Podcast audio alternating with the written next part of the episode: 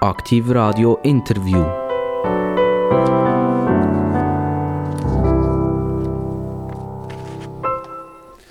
Aktiv Radio Interview, interessante Gäste, wie immer, manchmal aus Politik, manchmal aus der Wirtschaft. Und heute, heute ist ein Thema, das alle angeht und das alle interessiert. Wenn wir sagen fast alle, es gibt fast niemanden, der nicht Kaffee trinkt. Wir reden heute über Kaffee und ich begrüße ganz, ganz herzlich den Lukas Hauri. Ja, guten Morgen. Merci vielmals, dass ich da sein Also man muss ja fast guten Morgen sagen, oder? Wir könnten jetzt aber auch guten Mittag sagen. Oder wir könnten auch guten Abend sagen. Kaffee, das kann ich immer trinken. Kaffee, äh, ja, das geht immer. Natürlich am Morgen ist es äh, etwas ganz Heiliges, da gehört es einfach dazu, der kleine Moment vom Genuss am Nachmittag auch noch. Für mich persönlich jetzt zu oben nicht unbedingt den verzichte auf einen Kaffee oder wenn, dann etwa mal einen koffeinfreien Kaffee. Also die sagen eigentlich schon mal guten Morgen, also wenn ihr an Kaffee denkt, denkt ihr am Morgen? Ja, und umgekehrt. Wenn morgen ist, denke ich gerade an Kaffee. und nach einem guten Essen? Dann ist ja nicht morgen, dann ist ja Mittag oder so, oder zu oben halt gleich. Ja, also dann äh, definitiv auch für mich äh, gehört das Espresso nach einem guten Mittag klar eigentlich dazu, als Abschluss. Wie für andere ein Dessert zum Abschluss von einem Menü ist für mich das Espresso, wo ganz am Schluss noch dazu gehört. Beim Kaffee ist es vermutlich ein bisschen ähnlich wie mit dem Bier. Wir mögen uns erinnern, in der Schweiz hat es ganz viele kleine Biersorten gegeben, Bierbrauereien gegeben. Dann sind die alle aufgekauft worden. Die Marken sind zum Teil erloschen. Die sind zu Feldschlössli primär gegangen. Und bis äh, eigentlich die marktbeherrschend waren. Und zuletzt sind sie selber gekauft worden durch Carlsberg. Und irgendwann hat die Schweiz nachher gesagt, das wollen wir nicht haben. Das ist eigentlich langweilig. Es schmeckt alles ein bisschen gleich, auch wenn sie verschiedene Sorten machen. Und plötzlich hat es so wie Pilzli hat es angefangen machen, blub, blub, blub, blub. Mhm. Und dann haben wir wieder kleine Bierbrauereien bekommen. Und auch in der Region hat es verschiedene, hier jetzt im Kanton Solothurn, in der Stadt Solothurn zum Beispiel, gibt es ein, berühmt, das ist das Elfi-Bier. Ähm, und das Elfi-Bier hat sich so weit etabliert, dass er sogar Festivitäten macht, wo er alle anderen Brauereien einladet. Also das Bier ist etwas, das bewiesen hat, wenn man alles konzentriert und alles vereinheitlicht, dann ist der Konsument eigentlich nicht mehr zu haben. Meine Frage an Sie, äh, Lukas Hauri, ist das denn beim Kaffee sehr ähnlich? Ja, ich denke, es gibt hier äh, grosse Parallelen äh, in diesem Thema. Wie ihr sagt, vor ein paar Jahren, ich glaube um 2000er Jahre, ist das äh, mit den Bierbrauereien stark am Aufkommen.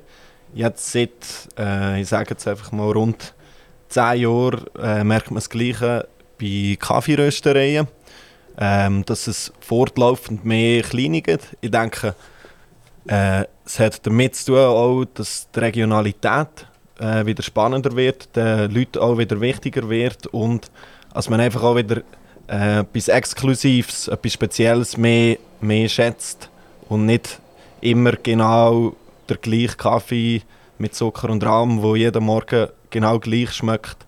Äh, als man auch mal ein bisschen spezielle Aromen erleben Es muss nicht mega ausgefallen sein, aber gleich, als man merkt, äh, es ist jetzt nicht der Standardkaffee, den man überall kann trinken kann. Aber ist es nicht gerade so bei den Lebensmitteln, dass man halt schon ein bisschen stur ist? Also ich habe zum Beispiel die Cremeschnitte von diesem Bäck habe besonders gern und dann gelustet es mich eigentlich dorthin zu gehen und die zu holen. Ich habe vielleicht äh, diesen Typ Mineralwasser sehr, sehr gern.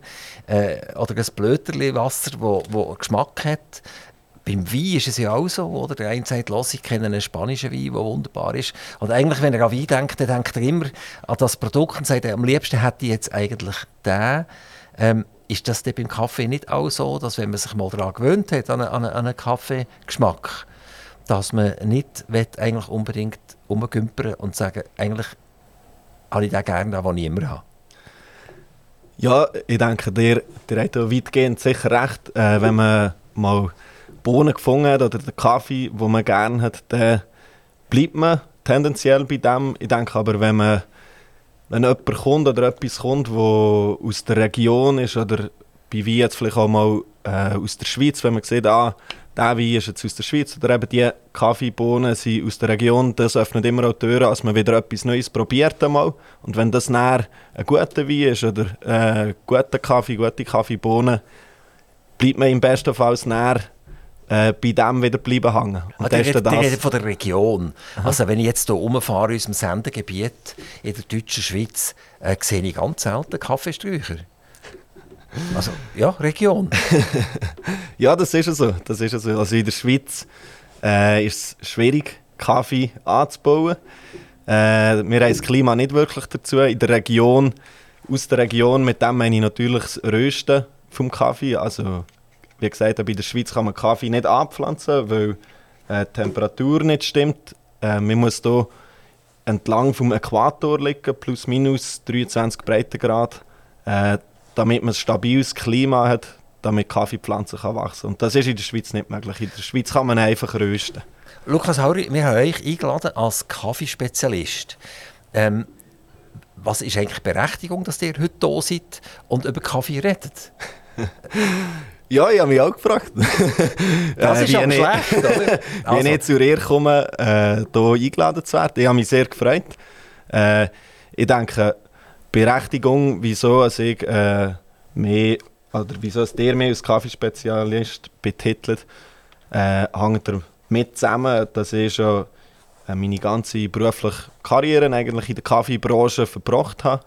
Das heisst, ich bin insgesamt zehn Jahre in der Jura gesehen, äh, wo ich vor allem äh, ersten Kontakt mit der Kaffeebranche hatte und den Bereich Haushaltskaffeemaschinen lernen können. Ich äh, ein halbes Jahr in einem Kaffee-Anbauland in Kolumbien. Gewesen. Nicht primär wegen Kaffee, auch zum Sprachlehren und zum Reisen.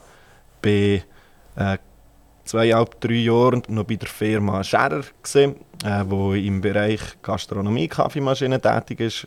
Und auch noch äh, knapp zwei Jahre im Rohkaffeehandel tätig gewesen. Also ich habe mir äh, ein gutes Wissen, sage ich mal, ein breites Wissen können aufbauen im Bereich Kaffee und äh, seit dreieinhalb Jahren noch Kaffeerösterei. Von dem her denke ich, dass ich schon ein bisschen rauskommen im Kaffee. Also, das ist akzeptiert. Ihr seid der Spezialist.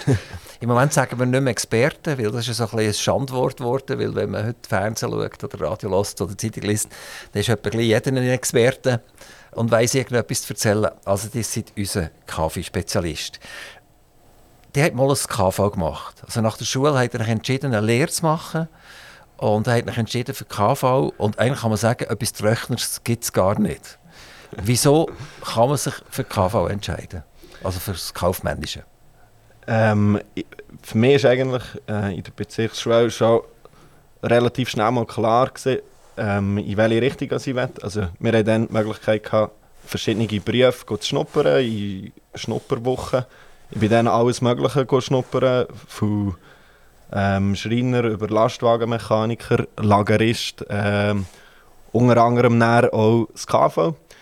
Äh, ich habe gesehen, das KV kann sehr interessant sein. Es muss nicht, aber es kann, wenn man es gut bereicht. Hat er eine gute Schnupperstiftung in diesem Fall?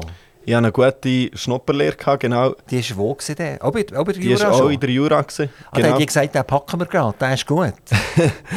es war nicht direkt so, gewesen, aber als ich nach der Schnupperlehre rausgelaufen bin, habe ich ich habe für mich gewusst, ich will dort her äh, und habe ha mich dann sehr darum bemüht, ähm, die Lehrstelle überzukommen, was dann schlussendlich auch geklappt hat. Also die haben das KV dort gemacht, die haben mhm. gelehrt dort, wie gesagt, mhm. und die sind aber auch noch geblieben in dieser Firma.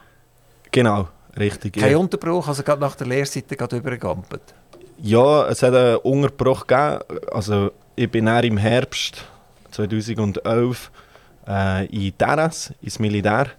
Äh, und habe dann noch nicht gewusst, dass ich wieder zurück kann in die Jura. Äh, habe aber während der RS äh, das Telefon bekommen von der Jura, dass sie hier eine Stelle hätten im Bereich Marketing, wo ich vorher auch deponiert habe, sie mich interessieren, ins Marketing zu arbeiten.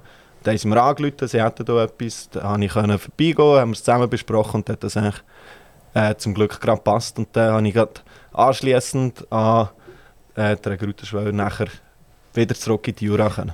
Marketing, dort ist es ja nicht um Kaffeebohnen gegangen, sondern dort ist es um Maschinen gegangen. Richtig, ja. Also ich, genau, ich bin im Produktmarketing äh, tätig gewesen. Äh, am Anfang zuständig gewesen, die erste, erste Jahr für äh, Zubehörbeistellgeräte, also alles neben der Kaffeemaschine, habe er zunehmend auch können im Bereich Kaffeemaschine anfangen mitarbeiten. Also das Beistellgerät wäre ein Aufschäumer oder so. Könnte ein etwas. Milchschäumer sein, zum Beispiel. Also, haben Sie, sich, haben Sie nicht direkt an Kaffee hergelassen? Haben Sie sich das noch nicht zugetraut?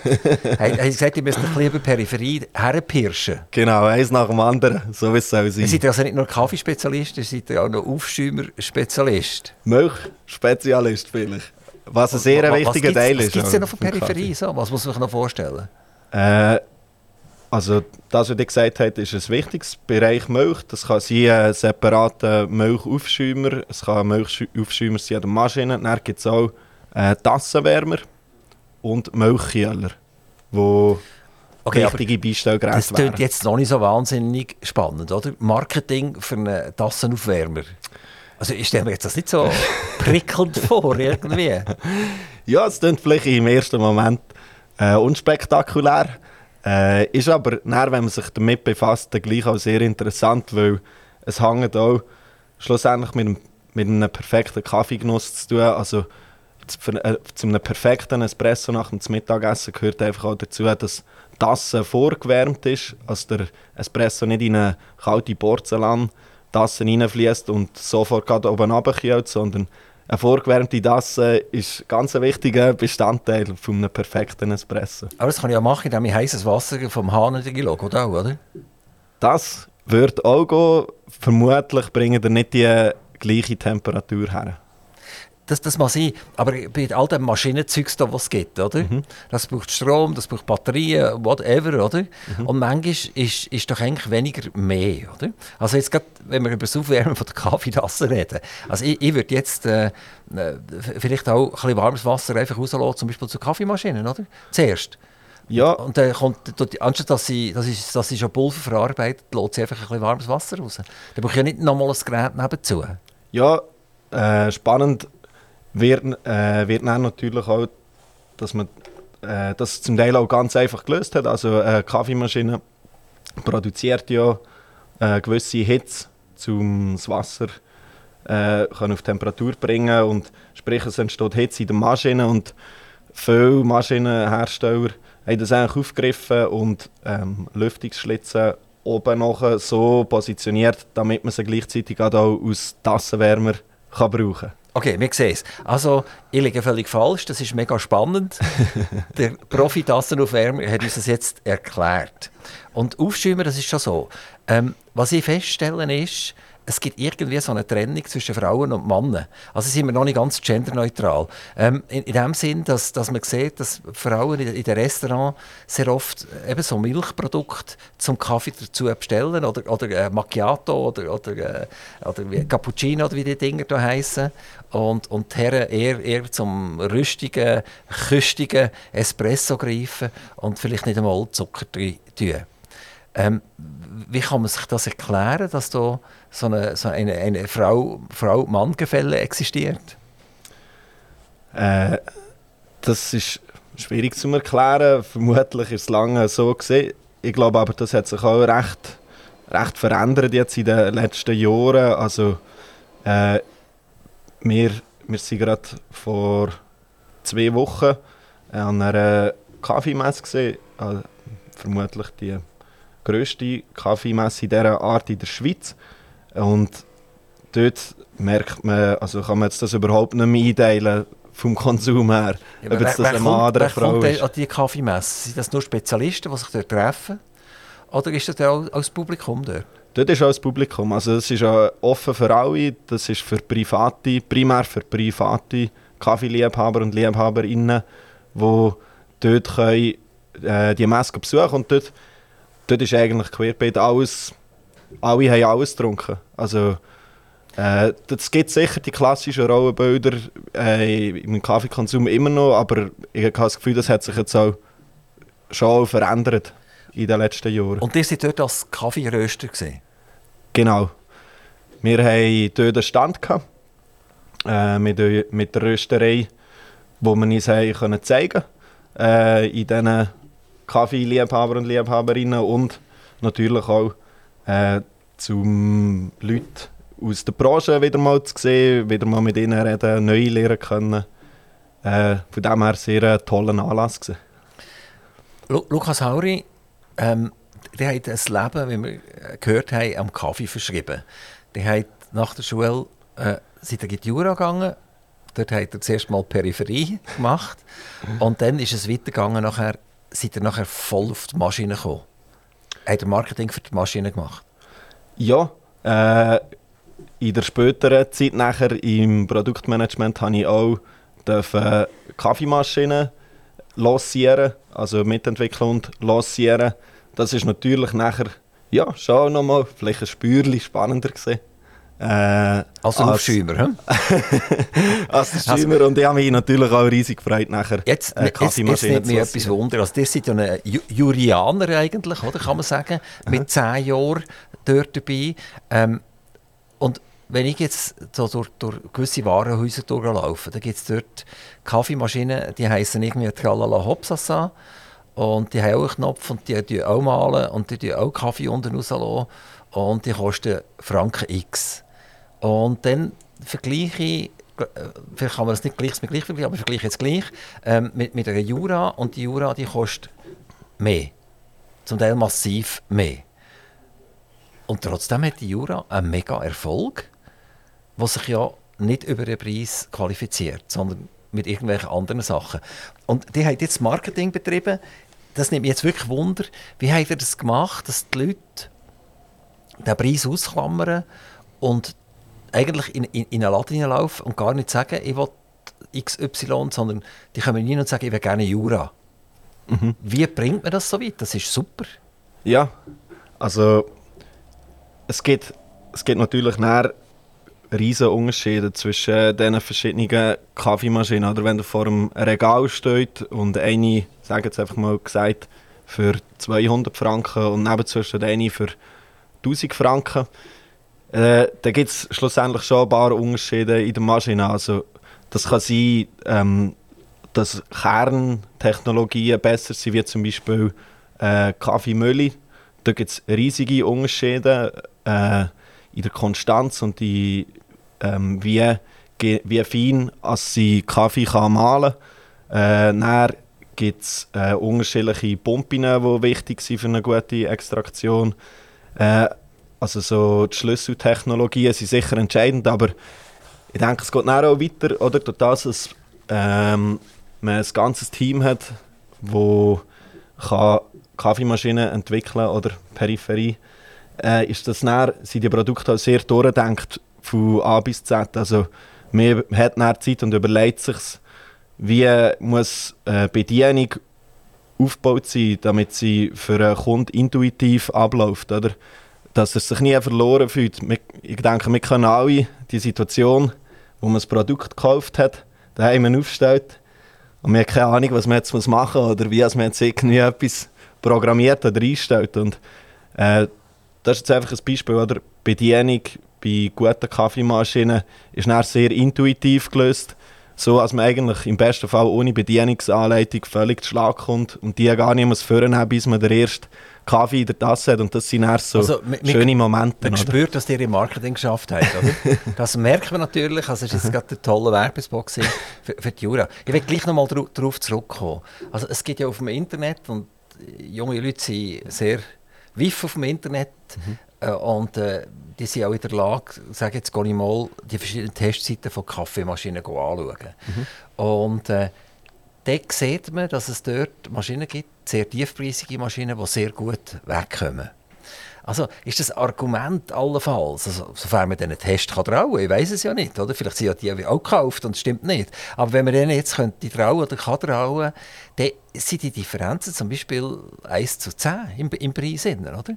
Dass eine Kaffeemaschine, die hat es gesagt, eine kann 200 Franken kosten und eine kann 2000 Franken kosten. Und die, vielleicht die für 384 Franken kommt gleich gut weg wie die für 2000 Franken.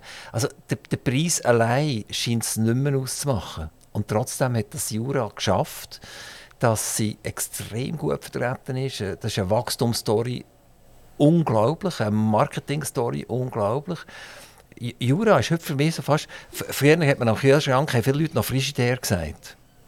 Und Frigidaire war mal eine Marke. Mhm. Vor langer, langer Zeit. Also auch die Amerikaner haben am Kühlschrank Frigidaire gesagt. Und, und, und in der Schweiz hat man das auch gemacht. Und heute gibt es Leute, die nicht sagen, komm, äh, hast, hast, du eine Kaffeemaschine, hast du auch eine Jura? Oder ich, ich gehe, schnell an die Jura einen Kaffee rauslassen oder so. Oder? Also die haben irgendwie haben ihr Marketing-Fritzen das wirklich geschafft, das Produkt europaweit oder vielleicht sogar weltweit perfekt zu etablieren.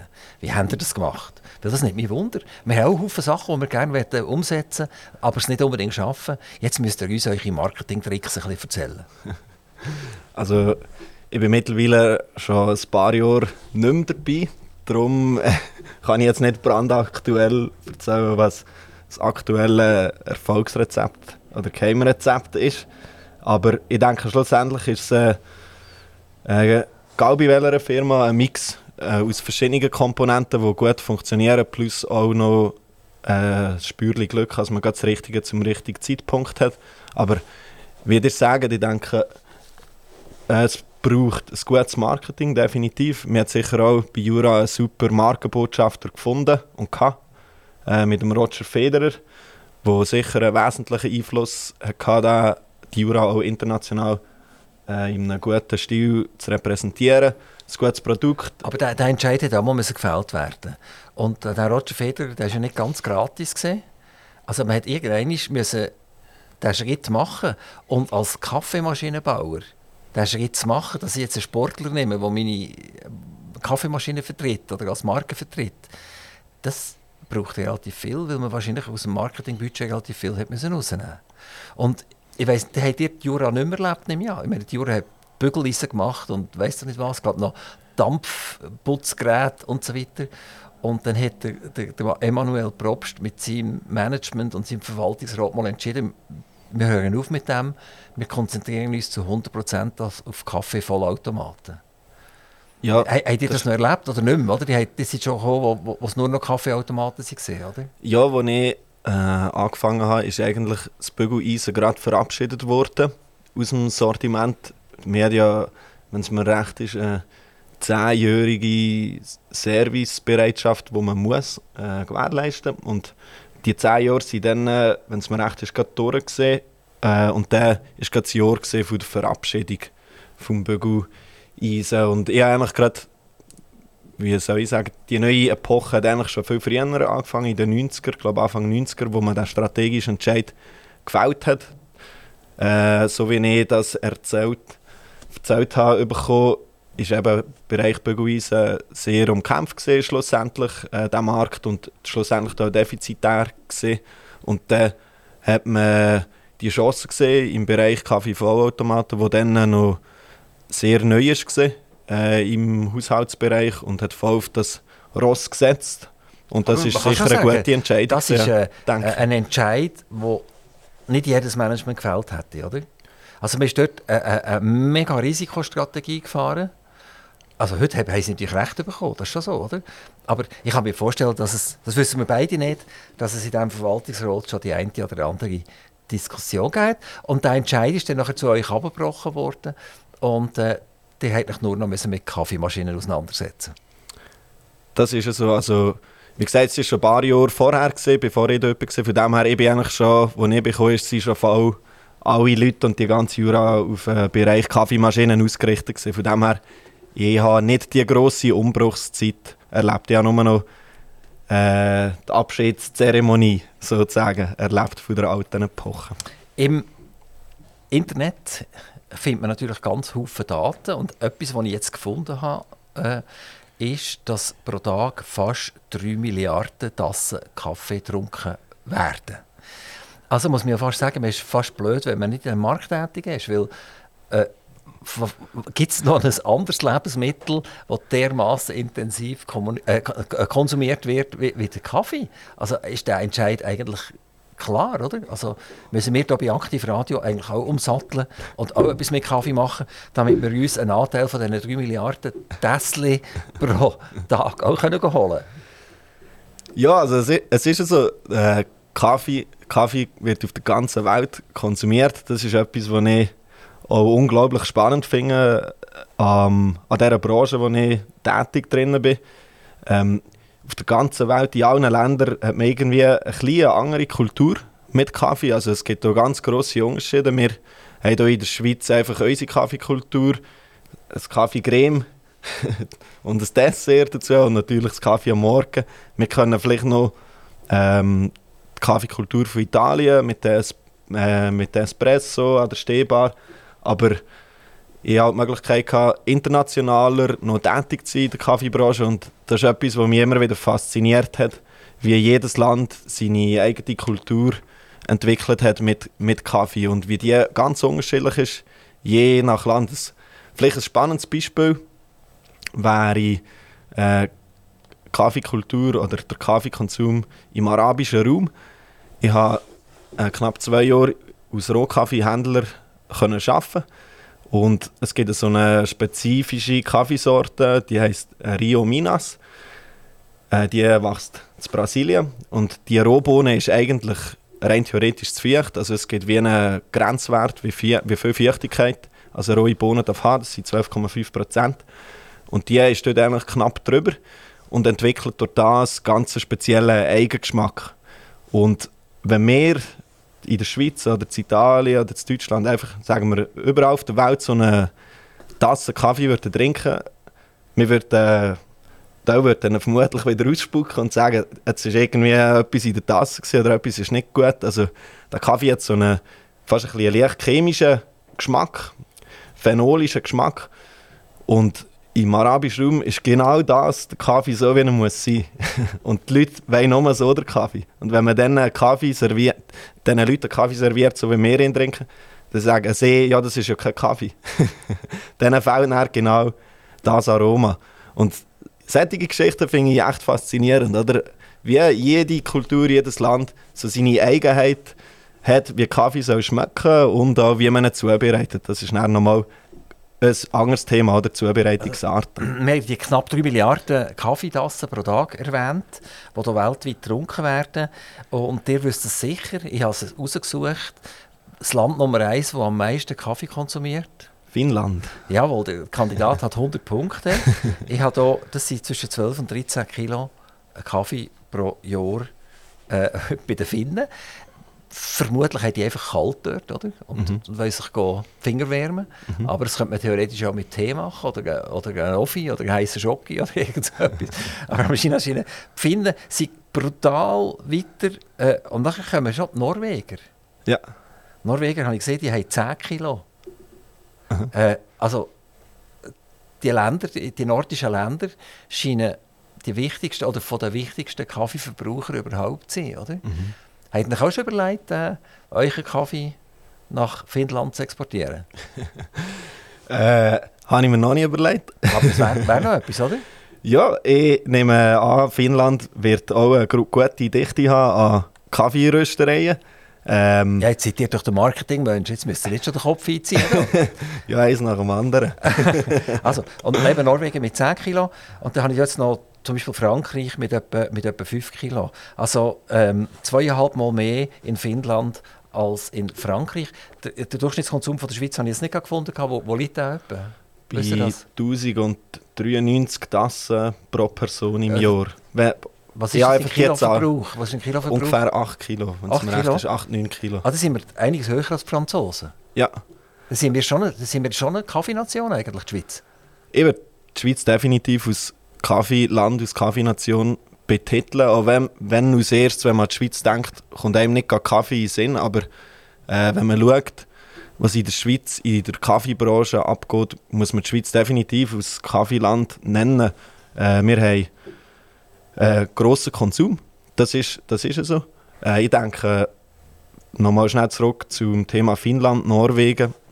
Ich denke, das Klima hat schon einen bedeutenden Einfluss, also Kälte und Dunkelheit. Man merkt das auch in der Schweiz, dass man eine saisonale Schwankung hat im Kaffeekonsum. Also in einem Sommermonat, August, wie man äh, jetzt hatten, wo es fast andauernd 30, 35 Grad war, trinkt man weniger Kaffee, weder in einem schönen Herbstmonat oder Wintermonat, wo es kalt ist und dunkel, dann merkt man, es wird mehr Kaffee getrunken. Ähm, die Schweiz ist aber nicht nur wegen dem Kaffeekonsum das Kaffeeland, denke ich. Äh, es gibt auch andere Gründe, zum Beispiel äh, im Bereich Kaffeemaschinenhersteller. Also Jura ist nur ein Beispiel. Die Schweiz hat eine sehr grosse Dichte an Vollautomatenherstellern. Es gibt noch x andere Firmen, die den Sitz in der Schweiz haben, vor allem auch gerade hier in dieser Region, im Dorf, wo wir jetzt äh, gerade Zeit suchen, ist ja zum Beispiel die Firma Scherer, nicht allzu weit. Äh, von hier eine halbe Stunde mit dem Auto ist noch Franke und es sind alles globale Player. Neben dem äh, Kaffee-Vollautomatenbereich läuft sehr viel vom Rohkaffeehandel über die Schweiz. Man sagt ungefähr, die Zahl ändert sich natürlich, aber ungefähr 70% vom globalen Kaffeehandel wird über die Schweiz gehandelt. Äh, in der Schweiz wird auch sehr viel Kaffee produziert. Ähm, Röstereien hat natürlich äh, mit einer Firma, die anfängt mit einem N also zu tun. Nespresso, wenn wir vielleicht über das reden die, die Kapseln kommen wir vielleicht nachher noch darauf zurück. Mhm. Das ist, glaube ich, einer der Beweggründe, dass wir so einen wahnsinnigen Kaffeeexport haben, oder? Mhm. Das, glaube äh, die Nespresso-Kapseln werden in der Schweiz, glaube ich, hergestellt.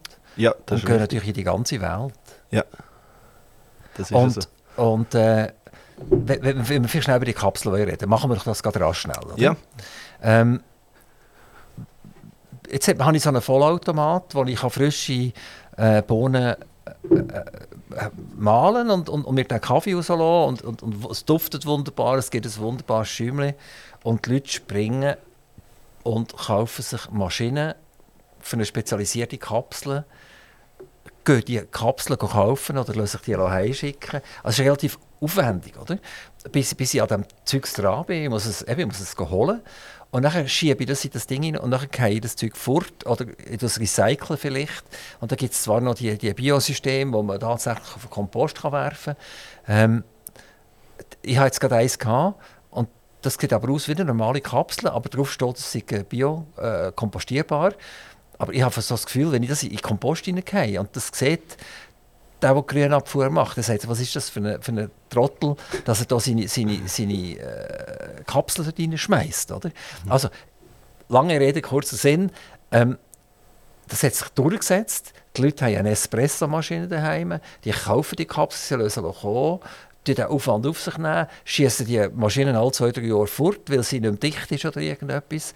Also eigentlich, eigentlich fast unvorstellbar, oder? Wie hätte es können passieren, dass sich das so hätte können durchsetzen? Ich denke, äh, der entscheidende Vorteil von diesem Portionensystem von Kaffeecups ist die Einfachheit, wie einfach als man kann einen Kaffee zubereiten kann und wie wenig Aufwand dass man hat äh, in der Pflege. Ähm, ich, ich vertrete die Meinung, es gibt für jede Situation die richtige Kaffeemaschine, Kaffeemaschinenlösung. Ähm, das heisst, ich habe daheim einfach etwa vier Maschinen? Weil ich vier verschiedene nein, Situationen nein. habe? nein, nein, eine Person oder ein Haushalt ist eine Situation. Ja, aber nicht unbedingt, oder? ja, aber ich tue es jetzt mal so klassifizieren. Ja, das kann ich so nicht gelten. Die können also, natürlich okay, mehrere ja. Maschinen haben, wenn die das sagen. Ja, ja, nein, ich wette das vielleicht schon, aber ich, ich habe Krieg über daheim, wenn ich, wenn ich so viele Maschinen muss stehen hätte. Das ist bei uns tabu. Also, ähm, ich habe noch unterbrochen, also verschiedene Situationen. Ja, kein Problem. Äh, Vollautomaten oder Kolbenmaschinen, Siebträger sind fantastische Maschinen, fantastische Geräte und man kann mit denen unglaublich guten Kaffee zubereiten. Es geht aber auch ich sage jetzt mal, ein Single-Haushalt, der tendenziell nicht wirklich Kaffee trinkt, aber äh, am Wochenende eins oder zwei Kaffee trinkt. Und ich denke, dort ist es völlig, völlig in Ordnung, wenn man ein Portionensystem hat oder wenn man nicht einen Vollautomat hat, wo man das Päckchen Bohnen reinleert, 250 Gramm, und dann sind die Bohnen offen drei Monate lang in der Maschine und nach zwei Monaten schmeckt er auch nicht mehr so fein. Wie, wie schnell rauchen die Bohnen aus? Das habe ich mich schon manchmal gefragt. Äh, Kaffeebohnen, also wichtig ist, dass sie gut verpackt ist. Dann äh, kann man sie, wenn sie gut verpackt ist, gut zwölf Monate haben. Logisch, je länger, äh, wenn ihr sie nach 13 oder 14 Monate habt, dann könnt ihr den Kaffee immer noch trinken, aber die speziellen, die komplexen Aromen gehen dann langsam verloren. Aber das sollte man ja gerade jetzt in die Vollautomaten, sollte man gar nicht 250 Gramm reinleeren, oder? Sondern man sollte nur ganz wenig rein tun, so viel wie man gerade äh, verarbeitet. Ja, also im besten Fall tut ihr so viele Bohnen rein, wie ihr heute braucht. Also das ist ja auch machbar. Ich denke, dort wo ein Vollautomat steht, äh, ist es eben nicht der Fall, dass man nur einen Kaffee trinkt am Tag, sondern kommt ein bisschen darauf an. In einem Haushalt sind es vielleicht 10, 15 Kaffee, in einem Büro sind es dann schnell mal 20, 50 oder 100 Kaffee. Und ja, wenn man in einem Privathaushalt ist, wo man nur 10 reinlässt, äh, 10 rauslässt am Tag, dann tut man vielleicht einfach nur 100 rein, den Beutel wieder schön verschließen. Teilbeutel haben auch einen Zeitverschluss, unsere zum Beispiel, damit die Bohnen äh, auch länger gut bleiben, also auch nachdem man den Beutel aufgemacht, haben, aufgemacht hat. Nehmen wir an, der geht jetzt in die Ferien. Und der läuft durch eine wunderschöne Straße und dort hat es drei Kaffeeshops. Dann schaut er durch die Scheibe durch und beim einen Kaffeeshop stehen Espressomaschinen drin. Dann laufen wir weiter, dann kommt der nächste Kaffeeshop und dort ist ein Vollautomat, ein Jura-Vollautomat. Machen wir noch ein bisschen Werbung. he? Genau, ein Jura-Vollautomat, ein toller. Und nachher läuft er halt noch, noch fünf Meter weiter und beim nächsten Schaufenster sieht er, der hat eine Siebträgermaschine. Jetzt müssen wir vielleicht noch schnell sagen, was eine Siebträgermaschine ist. Das sind die, die man hier von Hand stopfen und nachher den Kolben unten dran hängen und dann drückt man und dann kommt Kaffee unten raus. Ähm, jetzt, ihr seid mit eurer Freundin oder Frau unterwegs.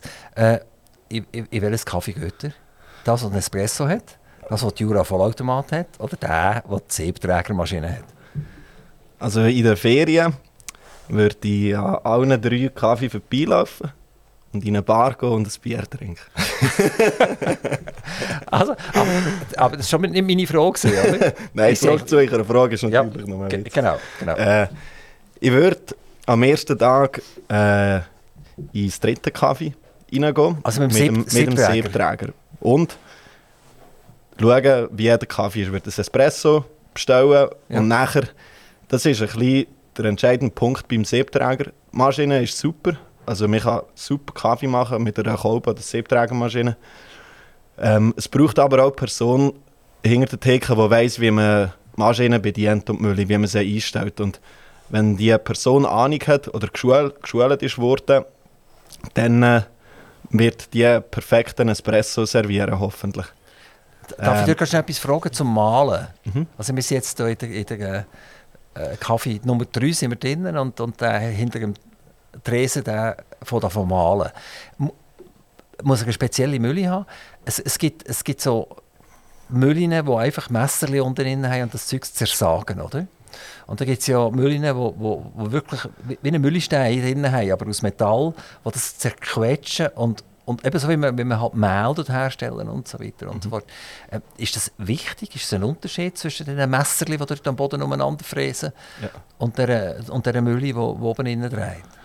Also ich würde sagen, das ist etwas vom Wichtigsten äh, in der Zubereitung von einem Kaffee, dass man eine gute Mülle hat. Eine gute Mülle zeichnet sich aus, ähm, dass sie sehr gleichmäßig den Kaffee malt. Das heißt, wenn ihr nach eine Portion gemahlenen Kaffee in eurem Siebträger im Kolben habt und reinschaut, sind dort die Kaffeepartikel sind alle genau gleich groß im besten Fall.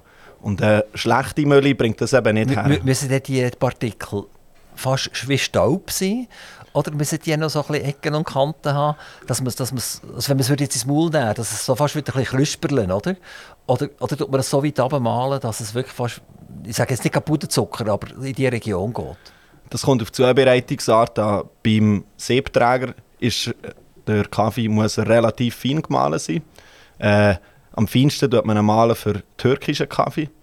Äh, dort ist der Mahlgrad eigentlich immer auf dem Maximum, was die Feinheit Türkischer angeht. Kaffee ist nicht Siebträger, oder? Das ist nicht das Gleiche. Also, Nein, also jetzt machen wir, müssen wir schauen, dass wir keine Misch- Mischung machen. Ja. Also wir sind jetzt immer noch beim Siebträger, oder? Mhm. Also wie, wie tue ich dort malen? Also noch einmal ist, der gesagt, sehr fein. ja. Also fein heisst wirklich fast so ein bisschen staubartig ein bisschen. ja, es ist eben kurz vorher. Also es ist nicht wie Staub oder wie Puderzucker, es ist schon noch ein Spürchen weniger fein, weil wenn es so fein wäre wie Puderzucker oder Mehl, dann würde das Wasser nicht mehr durchfließen durch das Kaffeepulver. Also es muss ein bisschen gröber sein, aber nicht zu grob. Also ich sage jetzt, als ihr euch etwas vorstellen könnt, wenn ihr eine Mülle habt, äh, mit einer Skala von 1 bis 10, das ist bei jeder Mülle ein bisschen anders, wäre es ungefähr auf dem 2 oder 3, wo ihr bei einem Siebträger müsstet ihr mal gerade wählen. Das ist jetzt nicht eine Anleitung für alle, die daheim einen Siebträger haben, das ist einfach, dass euch etwa auf einer Skala könnt vorstellen wo man uns bewegen. Ich, ich habe daheim so eine Mickey Mouse Siebträgermaschine.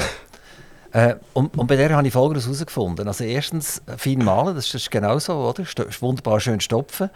Und nachher mache ich Folgendes. Dann lasse ich ihn an und dann lasse ich Wasser eindringen.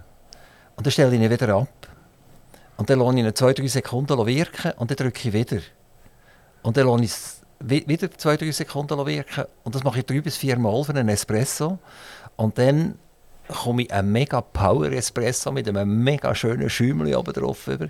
Also da äh, fühle ich mich richtig als Barista fast, oder? Wenn, wenn ich- das mache. Ist das, macht das Sinn, so etwas? Oder ist das einfach, weil es so eine Mickey Mouse Maschine ist und dann muss man das halt machen? Äh, ich denke, das hängt mit zusammen, dass es eine Mickey Mouse Maschine ist. Also, Das heisst, meine Maschine muss fort. Hm? ich weiß nicht, vielleicht ist der Kaffee super gut, den unbedingt behalten. Also eben mit mir als Barista kommt es wirklich gut aus. Also die Leute schwärmen. Okay, Ja, ja, dann gut. aber aus, aus einem Grund mache ich das ja. Also ich tue mhm. das Wasser trinkt ein und jetzt hat das Wasser in diesem Pulver einen Moment Zeit, Ja. ein Aroma rauszuholen. Ja, Nicht- Der Druck geht zwar ab und trotzdem, wenn der Druck nachher wieder kommt, habe ich das Gefühl, das gibt einen wahnsinnig rezenten Kaffee. also ich, ich kenne das Prinzip, das ihr anwendet, aber verbreitet ist es eigentlich äh, mit einer einfachen Präinfusion, nennt man das im Fachjargon, dass man den Kaffee, äh, bevor das Wasser in einem Strahl, also in mehreren Strahlen durchs Pulver durchgeht, gibt man schnell äh, einen kleinen Spritzer, damit das äh, Pulver, dem sagt man auch Blooming, dass das schon mal ein bisschen aufquellen und erste Aromen entwickeln und dann kommt man eigentlich nachher, nach, einer, nach einem kurzen Zeitabstand mit der ganzen Extraktion. Also man macht das, aber ich kann es jetzt nur eigentlich mit einer einfachen Präinfusion, wo man dann äh, kann variieren wie lange es die geht. Und das hat definitiv äh, Einfluss auf den Geschmack. Ich habe es jetzt noch nie selber gemacht oder gehört, dass jemand das mehrfach, Ja, fünf mi- oder sechs Mal Meine so... Mickey Mouse Maschine hat eben dummerweise keine Präinfusion, oder? Ja. So, die macht einfach Wuff und dann wird sie es durchjagen. Ja. Also muss ich selber Präinfusion spielen. Ähm, Lukas, Lukas Hauri, bevor wir vielleicht über, über eure Kaffeerösterei ein bisschen wollen- wollen reden wollen, würde ich gerne noch über Kopi Luwak reden. Das ist euch bekannt, der Kopi Luwak? Ja, das ist lustig. Das ist immer wieder, äh, wenn man in ein Gespräch äh, mit, über Kaffee äh, eintaucht, kommt das im poppt das eigentlich immer wieder auf. Da ist das immer wieder eine Frage, die gestellt wird, was das ist oder was sie davon halten. Äh, ich denke, ja, mittlerweile wissen es fast alle, Kopi Luwak äh, ist ein Kaffee, der eigentlich so angefangen hat, äh, dass Katzen äh, in der Wildnis oder auf einer Kaffeeplantage äh, die Kaffeekirschen, die am Boden liegen, essen. Dann geht das durch einen Verdauungs Verdauungstrakt und wird, die Bohne wird wieder ausgeschieden. Und dann nimmt man diese Bohnen, tut sie natürlich schön waschen und macht, tut die rösten und macht aus deren Kaffee. Und die Geschichte ist, dass der Kaffee äh, durchs Durchlaufen vom Darm von der Katze äh, Säure abbaut. Ähm, und ich denke, das ist am Anfang eigentlich auch ganz okay und ganz lustig und äh, ich verstehe, dass da äh, Hype äh, darum gegeben mittlerweile. Ähm, muss ich sagen, es ist eigentlich äh, sehr verpönt, weil das Ganze ist dann ähm, auf ein anderes Level, auf eine andere Stufe gegangen, wo, wo man einfach das Maximum hat rausholen oder man hat dann gemerkt, mit dieser Geschichte kann man die Bohnen teurer verkaufen.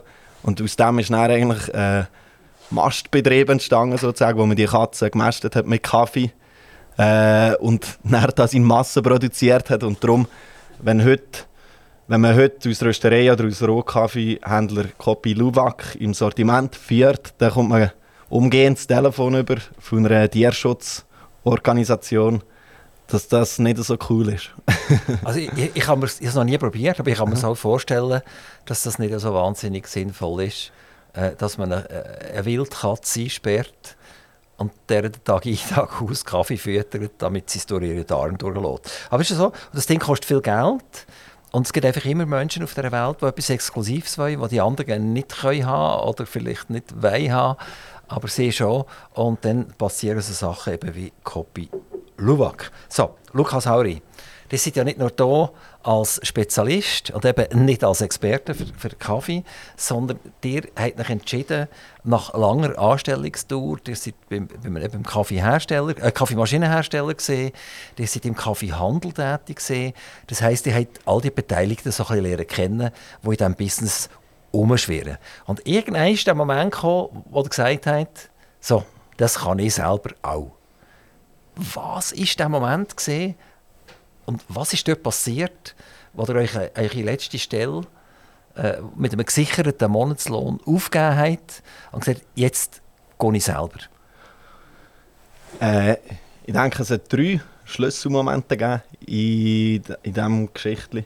Ähm, das eine, der eine Schlüsselmoment war, als ich nach der Jura äh, fünf Monate in Kolumbien war. Ähm, und dort eben auch auf Kaffeefarmen äh, bin zu Besuch gesehen, habe geholfen, Kaffee ernten. Dort hatte ich einfach so, so ein Wahlerlebnis auf einer malerischen Finca äh, in, Antioquia, in dem Departamento Antioquia, in Cartin hat das Dorf geheißen. Und dort hat mich einfach so, hat so einen Moment gegeben, eben beim Ernten auf der Finca, wo ich einfach kann sagen wow, die Branche, in der ich äh, bis jetzt tätig war, ist echt interessant und zieht sich über die ganze Welt überall findet man irgendwie Leute, die von dieser Branche leben und hier mitmachen. Seid ihr auf Kolumbien gegangen und habt gekündigt vorher? Habt ihr eure Stelle gekündigt und gesagt, jetzt gehe ich mal, einfach mal reisen und dann schaue ich, wie es nachher weitergeht? Oder, oder sind das einfach verlängerte Ferien gewesen? Nein, das war genau so. Gewesen. Ich äh, war bei diesen knapp zehn Jahren in die Jura gewesen, äh, und habe in der Jura sehr viele langjährige Mitarbeiter äh, und habe dann wie für mich so ein bisschen überlegt, es ist eine super, äh, super Firma, super Job, wo die wieder zehn Jahre noch mal da bleiben oder vielleicht sogar noch länger oder wo die mal noch einen anderen Weg äh, beschreiten und anders lernen können und habe mich dafür entschieden. Äh, ich werde noch andere Sachen sehen und äh, habe noch nicht genau gewusst, was. Ich habe dann gekündigt, eigentlich ins Blaue und habe gewusst, aber als ich dann werde gehen, reisen über den Winter. Und dann, ja, im November 2017 bin ich näher äh, auf Kolumbien gegangen. Und eben, als ich näher dort war, bin ich primär wegen Kaffee gegangen. Ich bin, wie gesagt, gegangen zum Spruch lernen und einfach auch um eine gute Zeit zu haben. Und als ich näher dort war, auf dieser Finca mit dem Farmer konnte reden und gesehen habe, wie er Freude hat und stolz ist, äh, das hat mich irgendwie einfach berührt. Und dort habe ich für mich den Entschluss gefasst, wenn es irgendwie geht, wenn ich wieder heimkomme, werde ich wieder in der Kaffeebranche tätig sein, weil ich es wirklich sehr eine spannende Geschichte finde.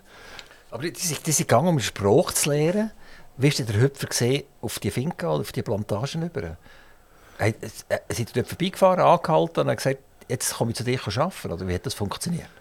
Äh, nein, das war so. Gewesen. Ich habe äh, am Anfang äh, Spruchschule gemacht, sechs Wochen in Medellin, ähm, Spanisch Spruchschule, äh, wo ich so Basics, Grundlagen gelernt habe von der Spruch, aber äh, das Wichtigste ist natürlich das Anwenden, dass man es möglichst viel braucht. Und dann habe ich gedacht, ich allein noch im Land umreisen, äh, damit ich möglichst viel in Kontakt komme auch mit Kolumbianern und Kolumbianerinnen. Dass ich so alles kann üben und vertiefen Und nachher ist eigentlich die erste Destination nach Medellin ist das Kartin gewesen. Und dort bin ich näher ja, mit einem Bus her, habe ein Airbnb gebucht, das war auch äh, Finca. Gewesen. Und dort habe ich dann den Juan lernen können, äh, kolumbianischer Kollege mittlerweile.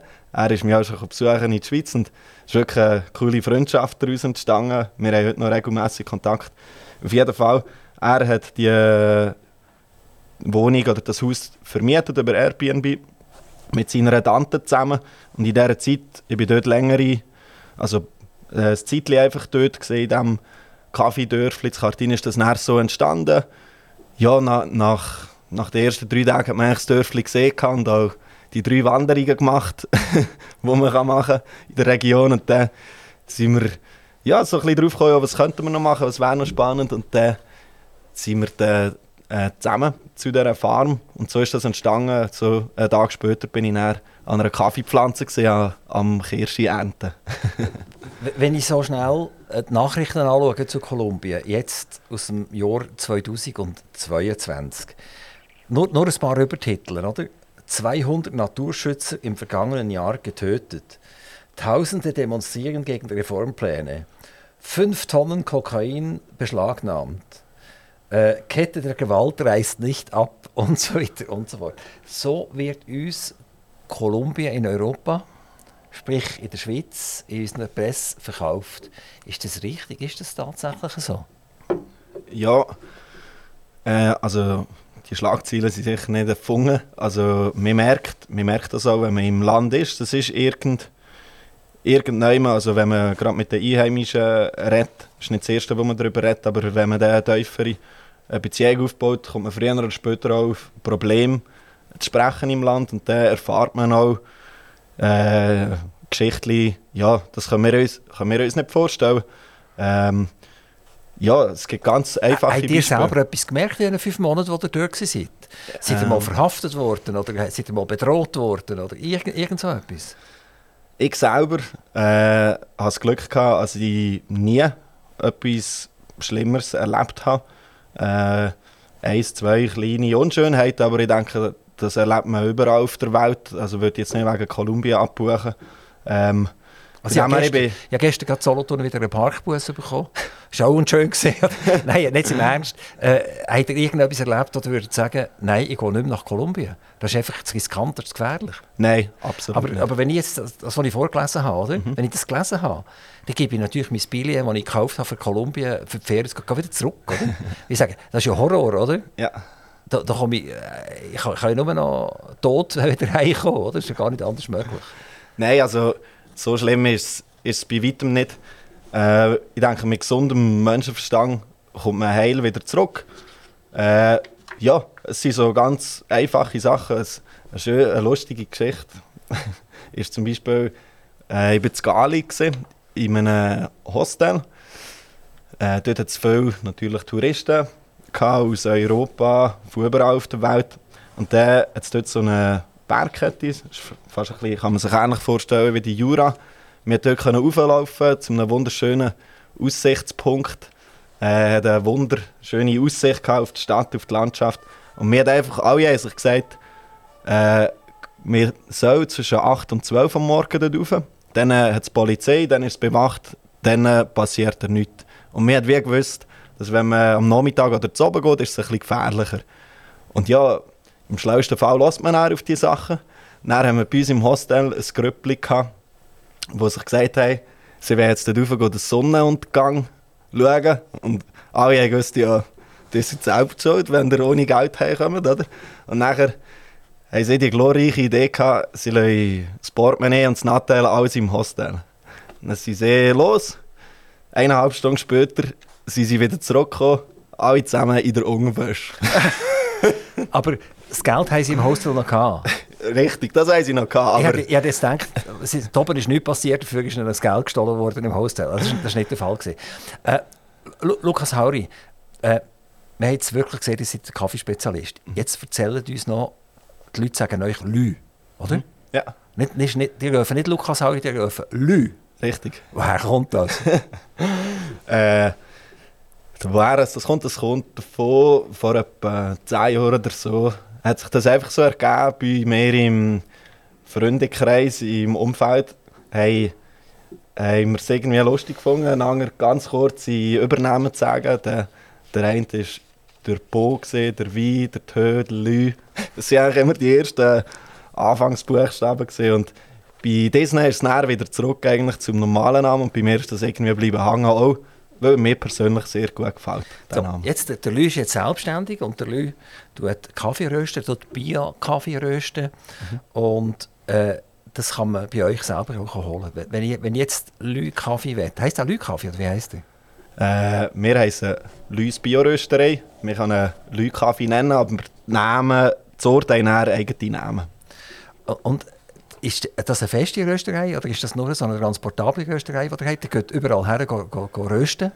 Äh, das ist mittlerweile haben wir beides. Also, vielleicht habt ihr äh, das Video gesehen. Am Anfang ist es wirklich eine sehr mobile Geschichte. Da haben wir die grosse Röstmaschine äh, in einem Wagen gehabt, wo wir dann mitgenommen haben an verschiedene Anlässe, um zu zeigen, wie man Kaffee rösten. Wo, wo kann man das Video, schauen? Auf unserer Webseite oder im YouTube. Wie, wie, wie heisst die, die Webseite? www.biorösterei.ch Also biorösterei.ch. Rösterei, genau. Biorösterei.ch. Wir tun es bei uns auch noch aufs Internet drauf. Mhm.